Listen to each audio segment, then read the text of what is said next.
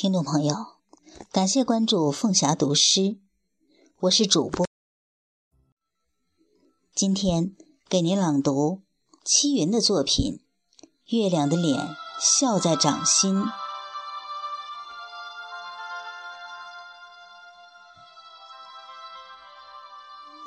俄国有个十二月的故事，玛莎被狠心的继母赶出家门。让他替他的亲生女儿采鲜花过生日。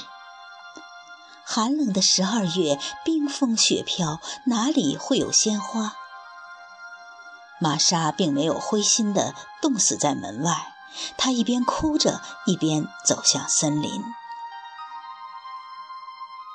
她遇到了代表十二个月份的十二个神仙，他们能变换季节。玛莎终于采到了鲜花。这是童话，但不一定离现实太远。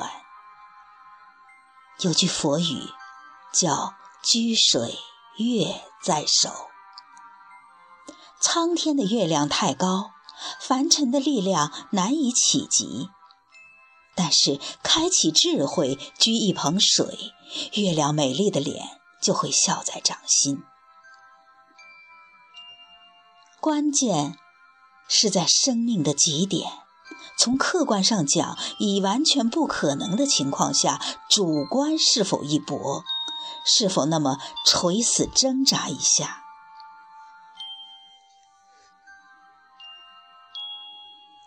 遗憾的是，很多时候，我们的精神先于我们的身躯垮下去了。比如一个古代的寓言。一个人经过两山对峙间的木桥，突然桥断了。奇怪的是，他没有跌下，而是停在半空中。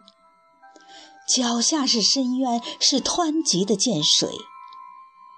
他抬起头，一架天梯荡在云端，望上去，天梯遥不可及。倘若落在悬崖边，他绝对会乱抓一气的，哪怕抓到一根救命小草。可是这种境地，他彻底绝望了，吓瘫了，抱头等死。渐渐的，天梯缩回云中，不见了踪影。云中的声音说：“这叫障眼法。”其实你踮起脚尖儿就可以够到天梯，是你自己放弃了求生的愿望，那么只好下地狱了。踮起脚尖儿就是另一条生命，另一种活法，另一番境界。